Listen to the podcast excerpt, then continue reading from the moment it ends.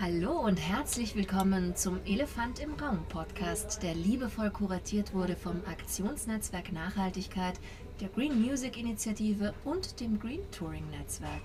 Mein Name ist Mia Herisch und meine heutigen Gesprächspartner hier auf dem Future Playground des Reeperbahn Festivals sind Felix Burger und Andreas Schimmelpfennig. In der heutigen Ausgabe sprechen wir über Konzerte im digitalen Metaverse. Felix ist Creative Innovation Director bei The Game. The Game ist eine supradisciplinary Collaboration Agency, die für BMW maßgeschneidert wurde. Habe ich gut hinbekommen, ja, oder? Gut, Den Zungenbrecher. Und Andreas ist Managing Partner Creation bei Elastic. Elastic ist eine Kreativagentur für Markeninszenierung. Schön, dass ihr beiden da seid. Ja. Freut mich auch, auf jeden Fall. Ja, danke schön, danke schön. Ja, und wir werden direkt einsteigen. Wir sprechen ja über Konzerte im digitalen Metaverse und um mal alle unsere HörerInnen da draußen auf die gleiche Informationsebene zu bringen, wäre es, glaube ich, mal wichtig zu klären, was ist überhaupt das Metaverse? Das Metaverse ist eigentlich im Großen und Ganzen ein weit gefasster Begriff, aber wenn man es genau definieren würde, wäre es ein digitaler Raum, in dem sich Leute als Avatare austauschen können. Das wäre jetzt eigentlich so die genauere Definition. Und also so, das kennt man ja eigentlich schon so ein bisschen. Ähm, es ist jetzt nicht das ganz, also was ganz Neues, das Metaverse. Mich, mich erinnert, also ich weiß ja von Snow Crash, das ist ähm, ähm, der Roman, dem dieser Begriff entstammt, vielleicht auch für unsere HörerInnen da draußen. Und was auch ganz, ganz wichtig ist, dass ja sehr, sehr viele Innovateure aus dem Silicon Valley davon auch maßgeblich beeinflusst wurden.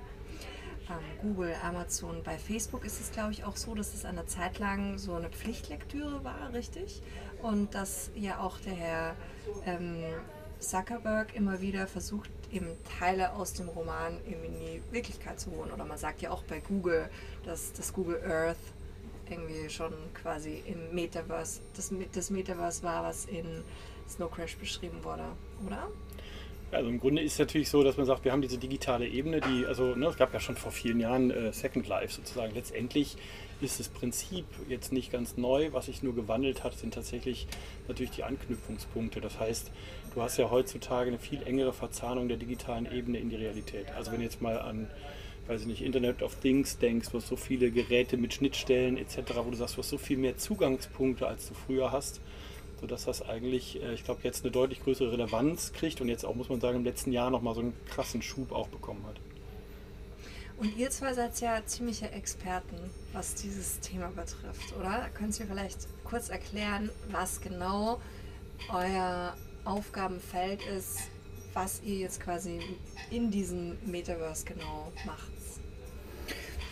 Ich, ich will mich jetzt auch nicht unbedingt als, als Metaverse-Experte bezeichnen. Es geht eigentlich bei uns auch immer darum, Storytelling und Technologie zu vereinen und wirklich ähm, Markenkommunikation in eine, in, eine, ähm, in eine Zukunft zu übersetzen, ähm, die auf aktuelle Bedürfnisse reagiert, die aktuelle Technologien nutzt und das dann dementsprechend so weiter fördert. Weil ich meine, man kann jetzt nicht nur statische Filme erzählen und damit Markenkommunikation betreiben, sondern muss auch ähm, neben einer normalen Website auch neue Felder aussuchen. Und dann geht es jetzt auch nicht unbedingt in, in Richtung eines Metaverses, dass man einfach nur aus dem Hype-Begriff wählt, sondern auch aus dem Nutzen heraus, den man braucht, äh, oder aus dem Need heraus, den man braucht, ähm, um Leuten eine, einen, einen Raum zu geben und sich dort auszutauschen, vor allem jetzt auch in, im, im Rahmen äh, oder im Zuge der, der Pandemie. Letztendlich haben wir, also jetzt, wenn man immer sagt, ein Metaverse klingt immer so abstrakt, ist im Grunde ist es eine, eine Game Engine. Also das kommt ganz klar aus der Game-Industrie, was jetzt technologisch dem Ganzen nochmal einen Schub gegeben hat. Da gibt es verschiedene Plattformen, ne? das ist äh, Unity oder Unreal, in diesem Fall Unreal. Wir haben halt jetzt äh, in, in dem Rahmen sozusagen, wenn wir auch über Konzerte sprechen, äh, hat Game letztendlich ein, äh, ein Metaverse kreiert ähm, für, für BMW ähm, im Rahmen der IAA, um einfach nochmal ganz neue Kontaktpunkte und ganz andere Erzählweisen zu schaffen. Und man muss sich das so vorstellen, man hat halt wirklich, äh, das Tolle ist, du hast einen Access über jedes Device und hast aber eine Qualität, die du sonst nur auf einem äh, wirklich Hochleistungs-Gaming-Computer hast. Ähm, Und das ist halt das Tolle, weil man nochmal ganz andere Visualitäten erzählen kann, weil man akustisch nochmal ganz anders arbeiten kann. Und dort habt ihr dann ja auch, Felix, ne, äh, im Grunde eine nicht ganz unbekannte Band reingestöpselt. Ja, erzählt mal. Joytopia ist das ganze Projekt, richtig? Genau, Joytopia das heißt das ganze Projekt. Das ähm, ist eigentlich eher im Rahmen äh, der, der IAA entstanden, weil natürlich BMW jetzt nicht einfach nur sagt, wir, wir bauen jetzt hier einen Raum, sondern man, man äh, brauchte äh, für diese Großveranstaltung natürlich auch eine, eine digitale Präsenz, um äh, Leute selbst in diesem Jahr, ähm, auch wenn sie einige, einigermaßen schon wieder reisen können, trotzdem äh, dort zu empfangen und ähm, auch Leuten vielleicht einen Kontaktpunkt zu geben, die vorher noch nicht mal mit der Marke in Kontakt kamen, geschweige denn mit der IAA in Kontakt kamen. Und ähm, das war dann das große Briefing. Wir brauchen eine, einen, einen Raum, in dem sich die Leute dort austauschen können, in dem, sie, in dem die Leute auch die, die gleichen Inhalte, die sie sonst äh, im Rahmen der IAA ähm, von, von BMW sehen, äh, dann in dem Fall auf eine neue Art und Weise erleben können.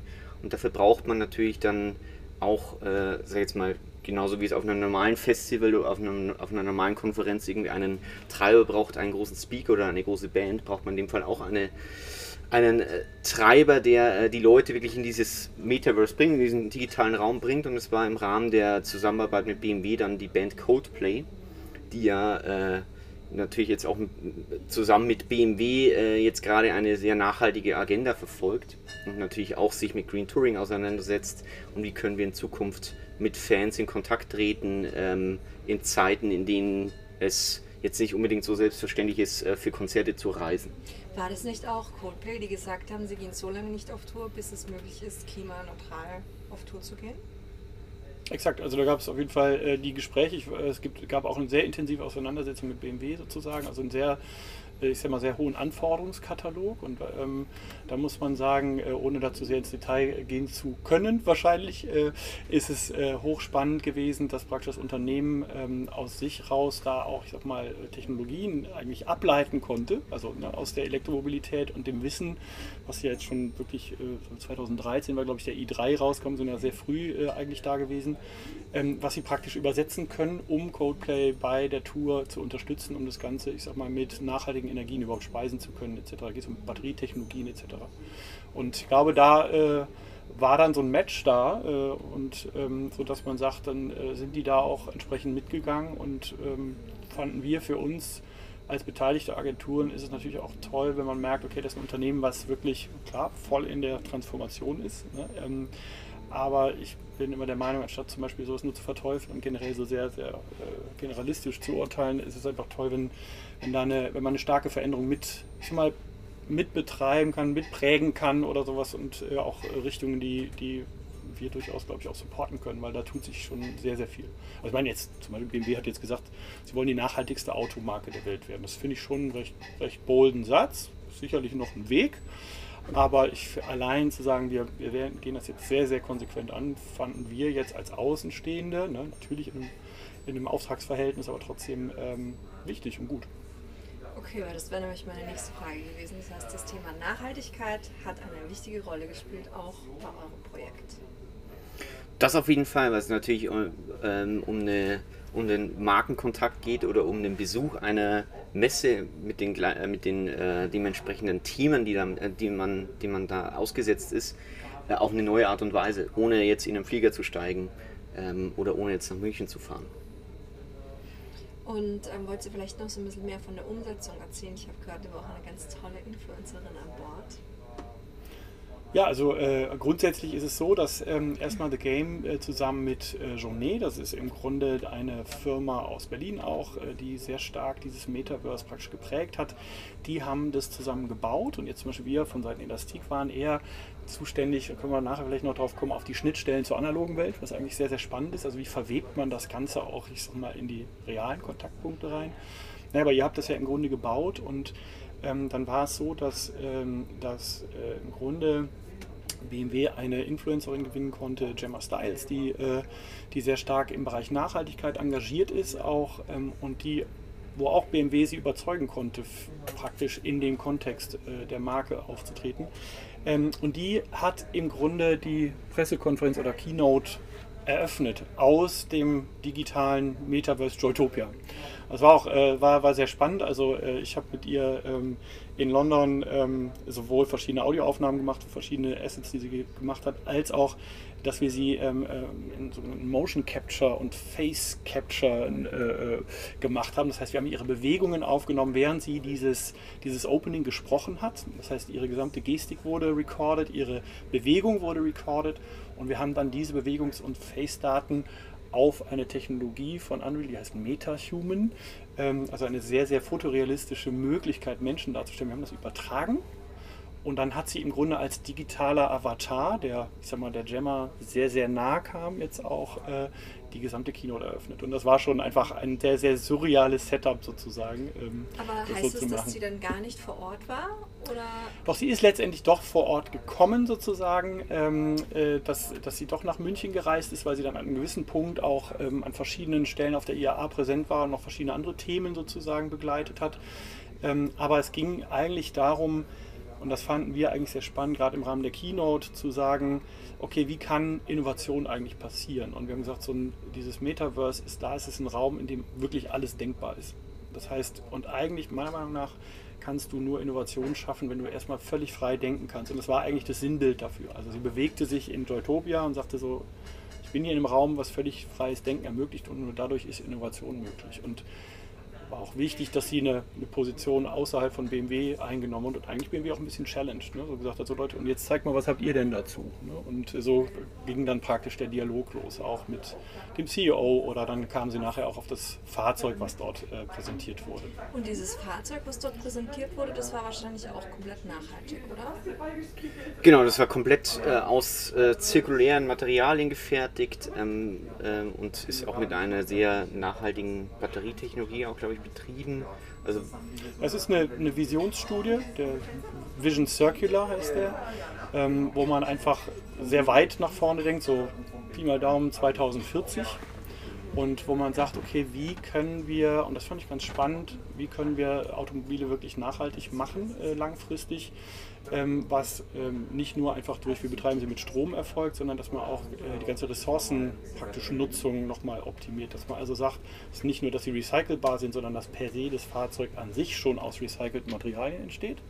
Das zweite ist über dieses ganze Thema, wie reduzieren wir Komplexität, also dass man wenig Materialgruppen hat, ähm, so dass man sagt, äh, ähm, im Grunde ging es darum zu zeigen, wie kann ich Nachhaltigkeit so bauen, dass es trotzdem unglaublich elegant und schön ist. Also es ist BMW ist immer noch eine Premium-Marke und sie sagen halt, im Grunde will man einen, einen Shift machen, dass man nicht sagt, alles was ökologisch ist, ist nicht cool oder sieht nicht schön aus oder ich muss auf was verzichten, sondern man sagt so, guck mal, ihr könnt komplett, oder das ist das Ziel dieser Vision, zu sagen, wir können komplett so, ich sag mal, in, in der Kreislaufwirtschaft bleiben, also alles wird zurückgeführt ne? ähm, und trotzdem kannst du ein Premium-Gefühl und eine hohe Ästhetik erleben.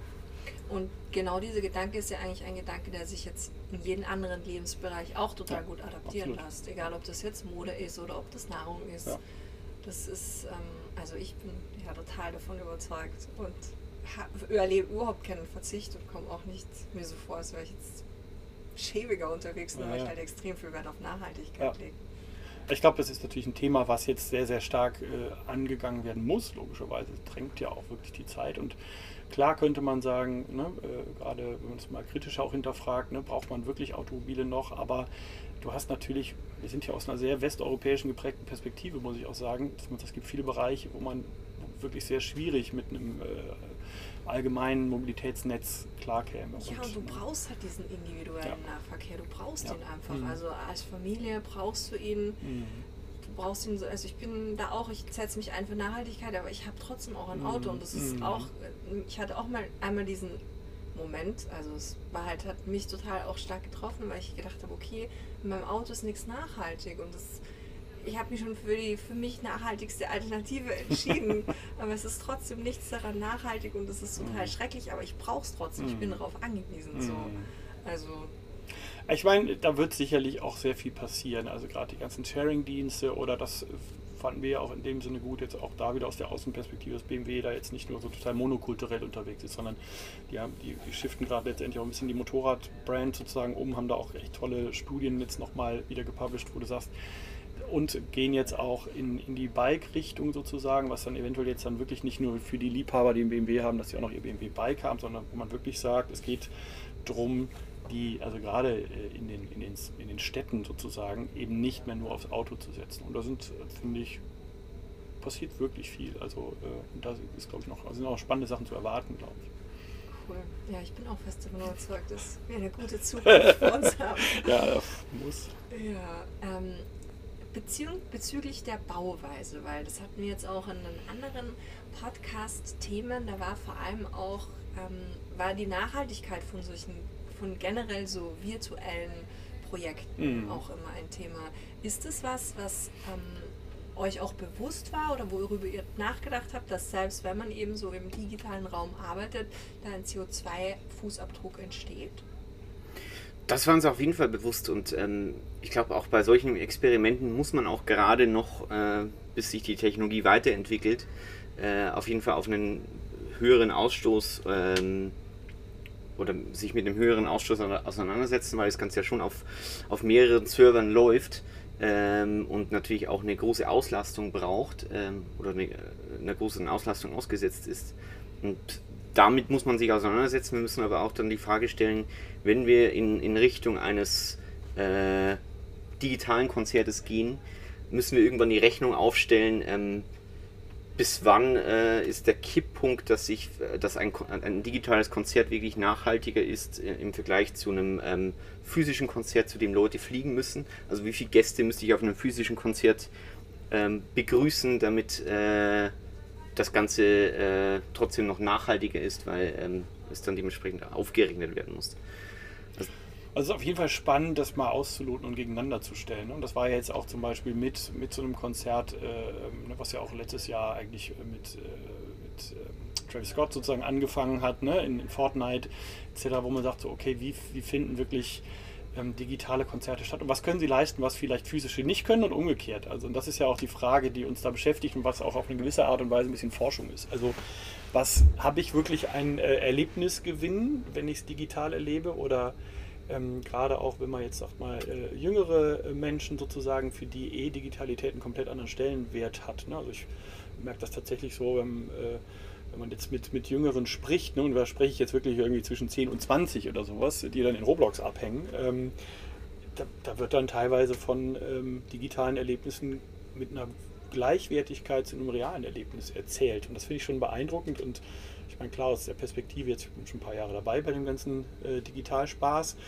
denkt man immer so, ja, Digitalität ist, aber ist ja nicht so richtig greifbar und hat das wirklich einen Wert. Ähm, aber ich glaube, das verändert sich und das sollte man, glaube ich, meiner Meinung nach nicht wegtun. Und deswegen finde ich solche, ich sag mal, fast schon Forschungsprojekte mit Konzerten im digitalen Space, die nicht nur ein reines Konzertstreaming sind, ähm, total spannend, weil eventuell gibt es dann wirklich Erlebnismöglichkeiten, die man anders überhaupt nicht abbilden kann.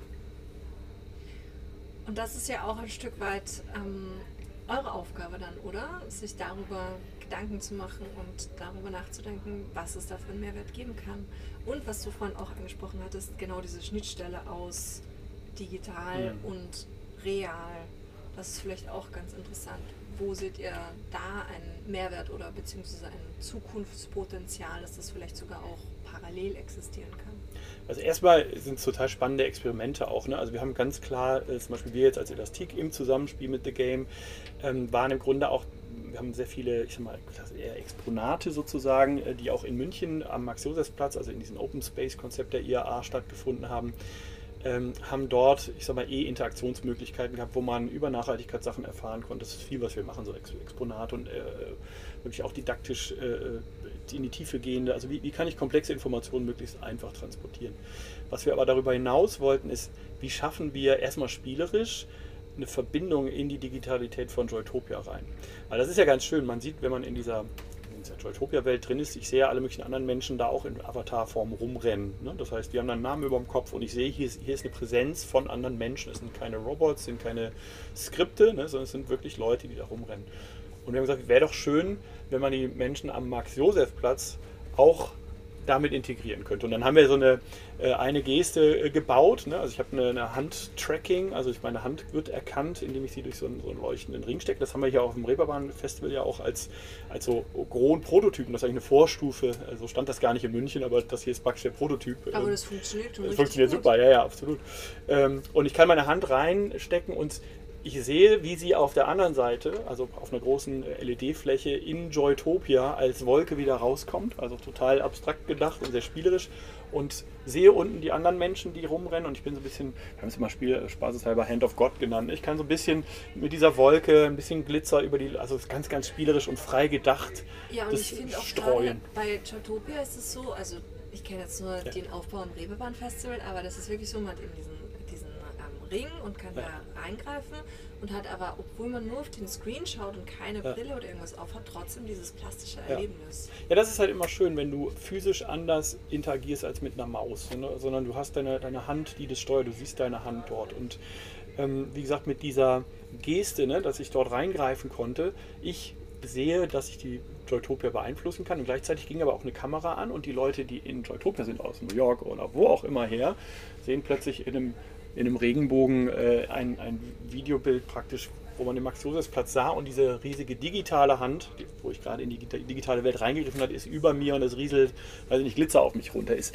extrem spielerisch, explorativ erstmal.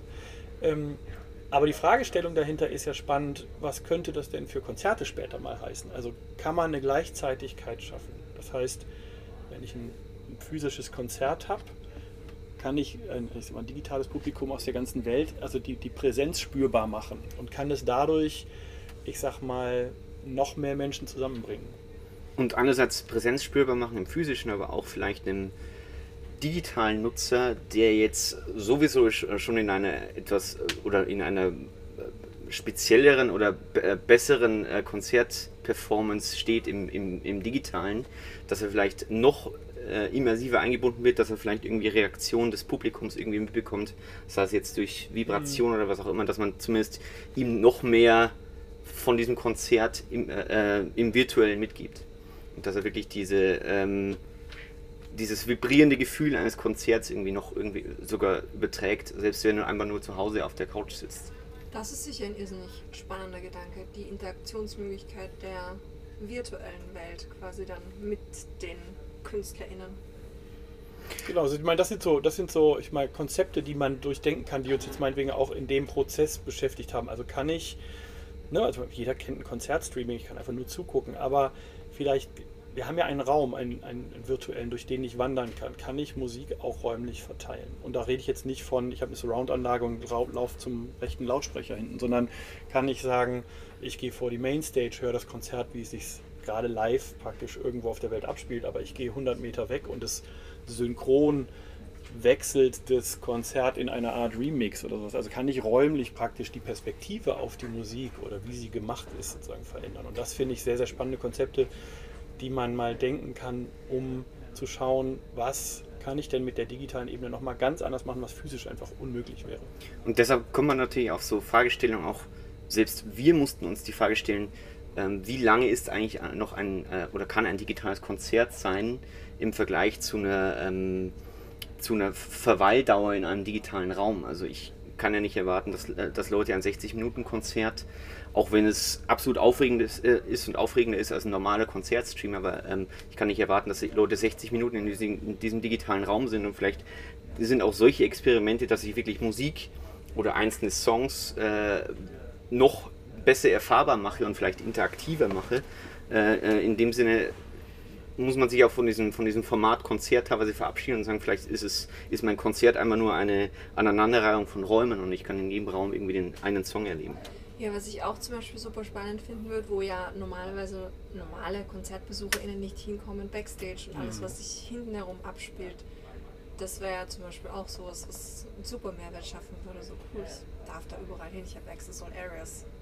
Genau, das, äh, ne, das gab es sogar teilweise jetzt schon bei Joytopia, dass bestimmte, ich sag mal, äh, InfluencerInnen sozusagen dann auch eben Zugang hatten zu bestimmten Bereichen oder einfach so die Fastlane nutzen konnten, um das digitale Konzert zu haben. Also das ist in Ansätzen da schon gelungen, ähm, aber das ist noch längst nicht ausgelotet. Also ja, wo man wirklich, also es wäre natürlich auch spannend, noch, noch Bands oder KünstlerInnen zu finden, die, die sagen, wir wollen so einen progressiven Weg mal mitgehen und wollen diese digitale Ebene mal mitdenken.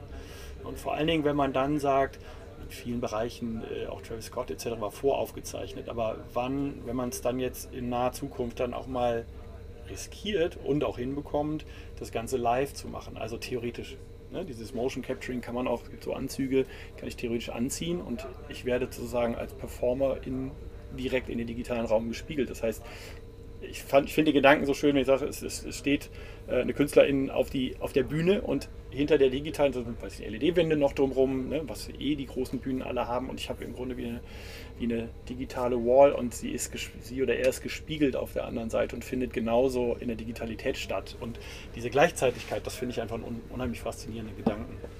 Also ich glaube auch so Stichpunkt ähm, Zeit, dass es ein wichtiger, eine wichtige Rolle spielt, weil das hat man ja auch in Corona ganz gut gemerkt, da Billie Eilish oder The Hives, das waren ja auch so Konzerte, die nur mhm. einmal stattgefunden haben, wo man Tickets nur in einem speziellen Gebiet der Erde kaufen konnte und das war dann auch sowas, ja. wo ich mich auf jeden Fall dann ausgetauscht habe mit meinen Freunden dann später so, hey, hast du dir auch ein Ticket geholt oder ich habe da was und ähm, lass uns es zusammen anschauen. Also es war ja dann schon, obwohl das ja noch nicht im Metaverse stattgefunden hat, sondern unter Anführungszeichen nur ganz normale Konzertübertragungen waren. Oder wenn man jetzt zum Beispiel auch ähm, letztes Jahr ans Burning Man Festival ja. denkt, das war ja auch sowas. Das hat mir dann dieses Jahr fast schon leid getan, ja. dass es das dann nicht gab. Ja. Und, ähm, ja. ja, ich meine, also das ist dann nochmal, das wäre dann nochmal eine Stufe weiter. Wir reden ja jetzt ja von diesem, ich sag mal, digitalen Metaverse, also sprich wie ein Game, wo ich durchnavigieren kann, ganz normal durch meine Aktion. Aber wie wäre das, wenn man das dann nochmal eine Ebene weiter in unseren realen Raum macht? Also ich sag mal Stichwort Niantic, ne? äh, Pokémon Go etc., wo du sagst, du, du hast praktisch eine Augmentierung über der Realität und kannst die dir physisch erlaufen. Theoretisch könntest du natürlich auch diese Ebene, also stell dir vor, weiß nicht, hast ein Smartphone, Ohrstöpsel und erläufst ein Konzert und hast diese Perspektiven, die ich vorhin genannt habe, physisch. Mir fällt auch gerade was ein, ein Beispiel dafür. Ich komme ja aus Graz, aus einer kleinen Stadt in Österreich, also die zweitgrößte. Aber die haben mich total überrascht, weil meine Mama dann auf einmal erzählt hat, die hat ein Abo im Schauspielhaus und dann hat sie gemeint, mitten im Corona, im Lockdown, du ja, also ich gehe heute, ich schaue mir heute Abend die Vorstellung an und ich habe per Fahrradkurier habe ich meine Oculus ähm, zugestellt bekommen und ich kann mir dann quasi die aktuelle Vorführung ja kann ich mir halt anschauen und kann dann während der Vorstellung, das ist total cool, kann ich herumgehen, ich kann auf die Bühne gehen, ich kann mir das aus verschiedenen Perspektiven anschauen. Also, wow, ja. cool. Also das hat mir in Berlin noch niemand angeboten. Ja. Ist dann irgendwie einen Tag später wieder abgeholt worden, das ganze Equipment, und du konntest dir ganz normal dafür eben ein Ticket kaufen. Und das hat auch super funktioniert. Und das war meine Mama. Also die ist jetzt gar nicht mal so eigentlich Kernzielgruppe von diesen ganzen Native. Ähm, ja, aber ich glaube, das ist, das ist halt das, was spannend wird, auch die kommenden Jahre. Das heißt, es sind viele Versatzstücke sind da ähm, und sie werden natürlich auch immer noch einfacher zugänglich sein. So, dass du sagst, so, äh, und da muss man einfach die, glaube ich, sehr geschickt zusammensetzen, weil viele Konzepte sind auch uralt. Also die gibt es einfach, also auch VR gibt es schon seit, also tatsächlich das Prinzip gibt es seit 20, 25 Jahren. Aber es wird jetzt halt im Grunde ist es äh, einfacher zugänglich ne, für, für die Menschen. Und ich glaube, das ist auch das, das große äh Credo von digitalen äh, Räumen, das Ganze eh, nicht äh, nur an ein Device zu knüpfen, wie zum Beispiel den Oculus Rift, ähm, sondern äh, das Ganze auch eher maximal accessible zu machen, von jedem mhm. Device aus über die Technik von äh, Cloud Streaming ähm, und jeden seine eigene oder seinen Bedürfnissen entsprechend seine, seine eigene Experience zu bieten. Sei es jetzt auch vielleicht sogar ähm, außerhalb äh, oder im, im, realen Leben durch, durch Augmented Reality. Also es ist alles nicht immer nur an ein Device geknüpft, dass ich mir eine, eine Brille dafür aufsetzen muss, sondern es sollte alles irgendwie maximal accessible sein. Darum geht es in äh, digitalen Räumen der Zukunft. Mhm. Okay, also dass ich eigentlich gar nichts mehr brauche, sondern dass das funktioniert. Ja, das ja eh. Also ist ja wirklich, wenn wir, wenn wir ein bisschen drüber nachdenken, ne, wenn man sagt, so gerade so Speech Recognition oder sowas, ne, von vor fünf Jahren zu jetzt, ähm, ist Also es geht einfach so rasend schnell und das macht zum Beispiel mir an meinem Beruf dann auch total Spaß und mit unserem Team, dass man halt immer wieder schaut, äh, okay, was, was für Prinzipien oder Technologien gibt es, aber die, wir versuchen die immer, weil das liegt jetzt zum Beispiel nie Technologie um der Technologie willen zu nutzen, sondern ich, ich habe die Firma mit meiner Frau gegründet und wir könnten unterschiedlicher nicht sein, weil die hasst auf eine gewisse Art und Weise Technik, sagt, ich will die nicht sehen. Und es war immer so unser Credo, dass wir sagen, Technik unsichtbar machen. Dass du sagst, du benutzt es und du hast ein Gefühl, aber es ist nicht einfach nur so ein Tech-Showcase, sondern es geht eigentlich um das, was ich damit sagen will. Und ich finde, das ist das Spannende zu schauen, wie, wie nehme ich die Sachen und wie puzzle ich die so zusammen, dass man wirklich sagt, da erinnere ich mich gerne dran, vielleicht auch wenn es digital war oder gerade weil es digital war. Und es kann vielleicht sogar so frei sein, dass der eine natürlich sich die Brille aufsetzt dafür, in, im gleichen digitalen Raum ist wie der andere, der vielleicht sich nur per Audio zuschaltet, dass es äh, nicht unbedingt an Technik geknüpft ist oder an die Technologie dahinter. Also es gibt natürlich die Technologie-Showcases und manche Sachen funktionieren natürlich am besten in VR, aber man sollte es eher freier denken und wirklich vielleicht diesen einen digitalen Raum als Konzept nehmen und ihn dann durch verschiedene Kontaktpunkte zugänglich machen spannend. Also da gibt es ja wirklich extrem vieles auch, was dann quasi diese Konzerte im Metaverse auch an Mehrwert bieten, oder? Ja, ich glaube langfristig schon. Also muss man immer ausloten. Ne? Also man merkt das oft, dass bestimmte Konzepte für eine Weile total äh, der heiße Scheiß sind und, äh, und alle sagen, das wird das nächste große Ding, dann ist es ein halbes Jahr und dann merkt man doch irgendwie, ah, nee, das, da, da fehlt doch irgendwas. Also wir sehen das ja gerade, zum Beispiel VR hat es ja doch schwierig, sich wirklich in der Breite durchzusetzen, obwohl es für bestimmte Bereiche wirklich fantastisch ist. Also ich glaube, im professionellen Bereich ist es halt Weltklasse, ne, um gemeinsam an weiß nicht, Objektdesign oder sowas zu arbeiten und da wird auch die Schwelle immer niedriger, sodass es immer einfacher geht. Aber da werden auch weitere Dinge dazukommen. Und ich glaube, das, äh, das ist halt das Ding, ne? das, das ist dann so die Aufgabe von uns äh, als Kreative, dann zu schauen, wie, wie stellen wir das in den Dienst praktisch der Kreation oder von KünstlerInnen oder wie auch immer. Ne? Also. Spannende Herausforderung, spannende Aufgabe. Wie geht es denn jetzt konkret bei euch weiter? Habt ihr, entwickelt ihr quasi, seid ihr da weiter dran an so neuen ähm, immersiven Konzerterlebnissen und an neuen, wird Chautopia zum Beispiel weiterentwickelt? Das auf jeden Fall. Also es war eigentlich auch von Anfang an geplant, äh, die Technologie jetzt nicht einfach nur für die IAA zu, äh, zu etablieren ähm, und äh, die Plattform aufzubauen, sondern es stand schon immer wieder zu verwenden für weitere zukünftige Events und da wirklich auch diese Freiheit in die Tonalität dann vielleicht auch immer mit aufzugreifen, neu zu übersetzen und äh, dann zum Beispiel für eine CES oder für, ein, für weitere BMW-Festivals dann dementsprechend zu nutzen. Ob jetzt da ein Konzert darin stattfindet, bleibt noch abzusehen, aber ähm, die äh, Möglichkeit ist auf jeden Fall da. Ja, und die Überschneidung gerade mit BMW und Coldplay, das macht ja auch total Sinn, mhm. wenn sich da quasi so, egal ist, ob es jetzt ein Automobilkonzern ist oder eine Band, aber welche, die mhm. ein Bewusstsein für Nachhaltigkeit haben, da entsprechend zusammentun?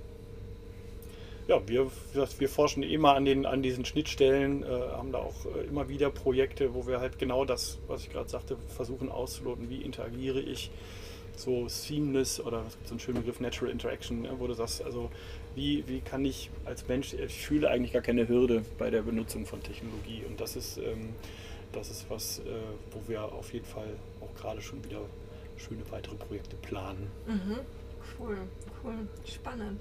Was ich mir auch gerade so vorstelle, was vielleicht total interessant sein könnte, weil ich komme ja aus dem Musikdokumentationsbereich ursprünglich, Ach, dass man vielleicht das irgendwann schafft, dass es quasi die, also Menschen da draußen auch die Möglichkeit haben, live mit ihren ähm, mit den Stars so zu, zu, ähm, zu interagieren, so wie das ein bisschen jetzt quasi ganz einfach und super runtergebrochen Slido auf den Panels, ja. wo die auch die Möglichkeit haben, quasi live ihre Fragen zu stellen, aber das noch einmal in einer viel, auf einer viel realistischeren Ebene.